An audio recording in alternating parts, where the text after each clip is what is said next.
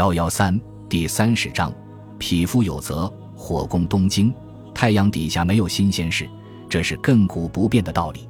古有希腊人登陆特洛伊，今有凯利特纳抢滩色班岛，前有轴心国空袭平民，后有柯蒂斯里梅火攻东京。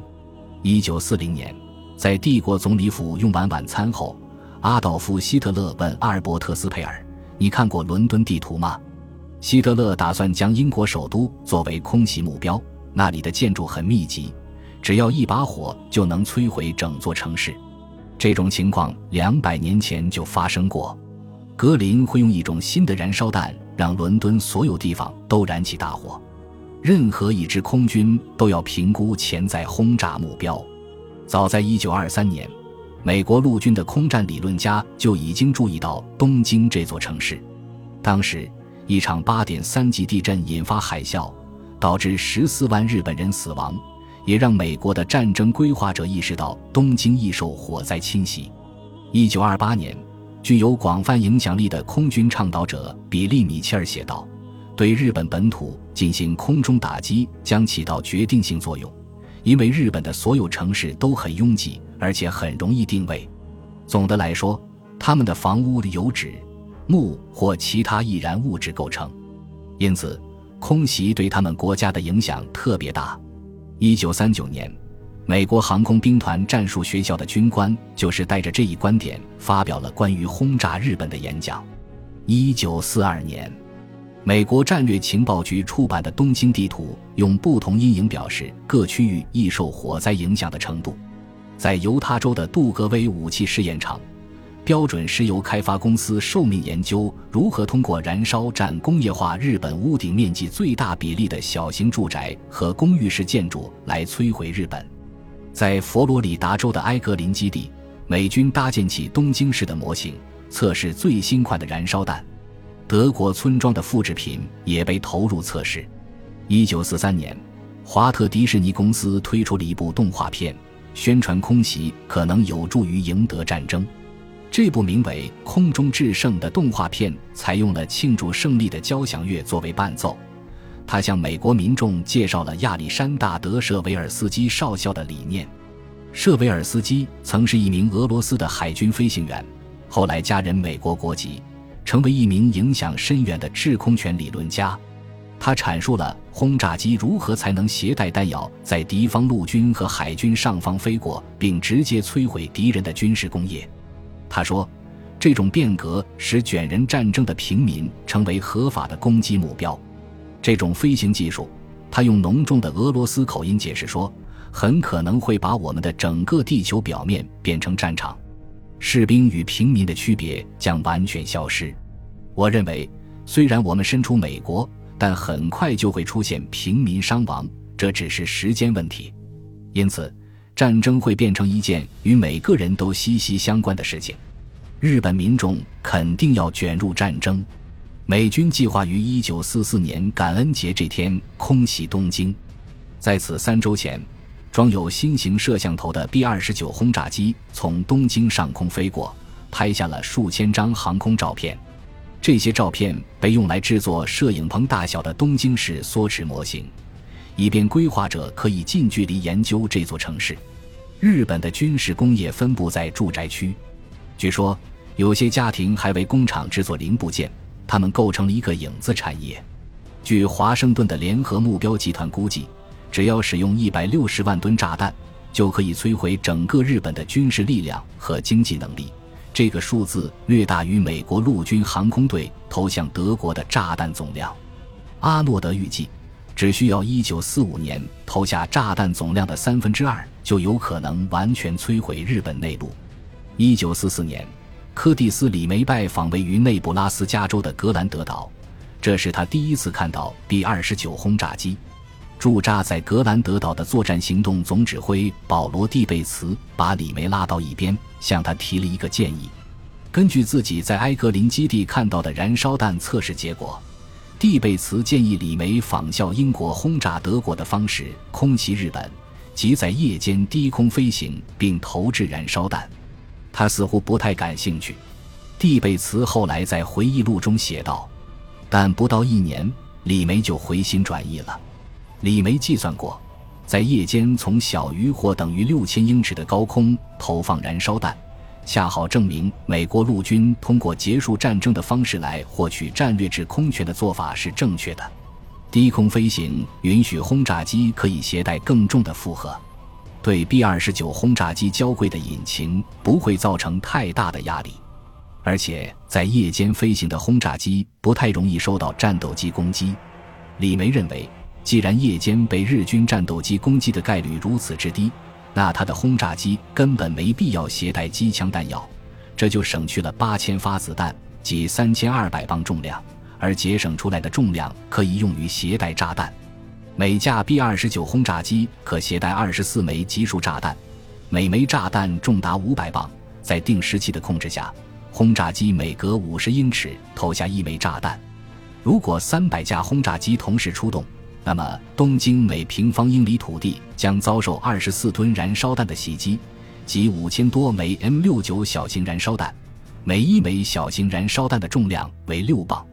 一九四五年三月八日，李梅下达命令，要求三百架 B 二十九轰炸机从色班岛、天宁岛和关岛集结，准备在第二天晚上轰炸东京。同一天，诺斯塔德提醒位于华盛顿的第二十航空队公共关系处，叫他们做好准备，迎接一场可能非常精彩的表演。B 二十九轰炸机将以低空飞行的方式，在五千英尺高空实施轰炸。在北非服役的时候，保罗·蒂贝茨就是一名在前线作战的飞行员，所以他很清楚前线飞行员的感受。驻扎在天宁岛北部机场的轰炸机大队机械师费斯克·汉里说：“我们觉得这简直太疯狂了，我们不想参加这次任务。”听说了这次任务的飞行参数后，驻扎在关岛的某轰炸机中队飞行员乔治·巨萨维奇心想：“我的老天！”有些人真是愚蠢至极。有的飞行员开始给家人写告别信。我们觉得这次凶多吉少，布雷登说。但职责所在，我们别无选择。人总是难免一死，所以是的，我们会去的。萨维奇很实际，他吩咐机组人员装满几桶航空燃油，拿起几捆抹布擦洗他们的飞机。飞机表面越光滑，飞行速度就越快。这样能帮助他们逃出敌机的射程范围，提高安全返航的概率。三月九日下午，从色班岛、天宁岛和关岛的轰炸机跑道起飞的三百架 B 二十九轰炸机飞行员和机组人员都认定李梅的命令会让他们有去无回。燃烧弹原本是雷蒙德斯普鲁恩斯在天宁岛战役中少量使用的战术工具。如今却要被大规模投放到日本本土。斯普鲁恩斯曾不同意对硫磺岛的日军使用毒气，但是现在凝固汽油弹却要从擦得锃亮的轰炸机上如暴雨般落在日本本土岛屿。总攻开始前一个小时，导航机先行到达东京上空，从低空投下燃烧弹，在预定目标区域燃起大火，为后续大部队指明目标。李梅的主力轰炸机部队排成一列纵队飞行，绵延四百英里，沿着垂直于导航机的路线接近东京。再过两个半小时，他们就要改写人类空战史。燃烧弹是一种凶残的武器，他们在大约两千英尺的高空被定时引爆，每一枚重量为五百磅的集束炸弹会散落三十八枚 M 六九小炸弹。这些小炸弹是二十英寸长的金属管，每根金属管都装有一个纱布袋，袋子里填满了凝固汽油剂。小炸弹里面有一个喷射式点火头，一旦受到撞击，点火头就会被点燃，将凝固汽油剂喷射到空中，由此产生的六千度炽热大火将持续燃烧六至十分钟，根本无法扑灭。由于燃烧弹的下落速度比常规炸弹慢。它们更加容易随风飘散，因此，飞行员和机组人员几乎看不到自己投下的燃烧弹会造成什么后果。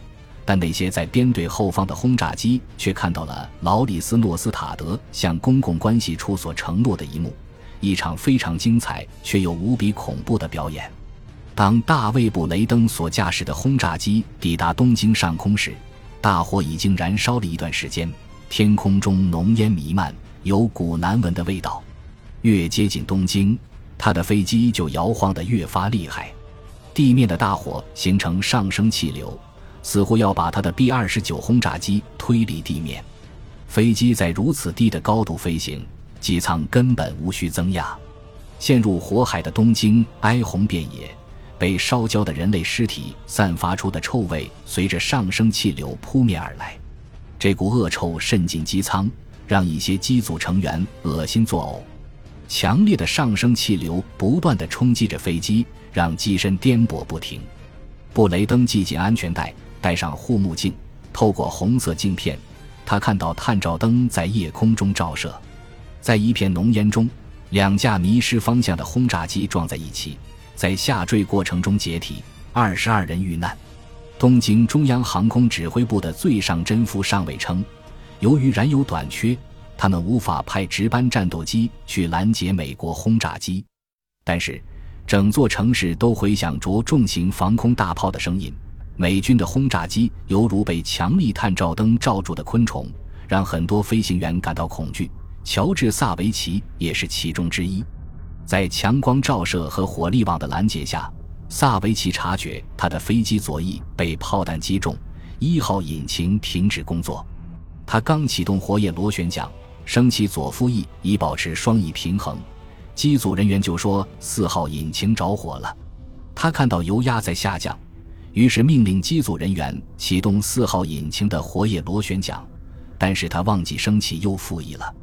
正因如此，这架动力不足的轰炸机突然翻转。萨维奇心想，这次难逃一死。那一刻，他的脑海里闪过两个念头：一是飞机通常就是这样被击落的。二是，既然我们还没死，就肯定有补救办法。本集播放完毕，感谢您的收听，喜欢请订阅加关注，主页有更多精彩内容。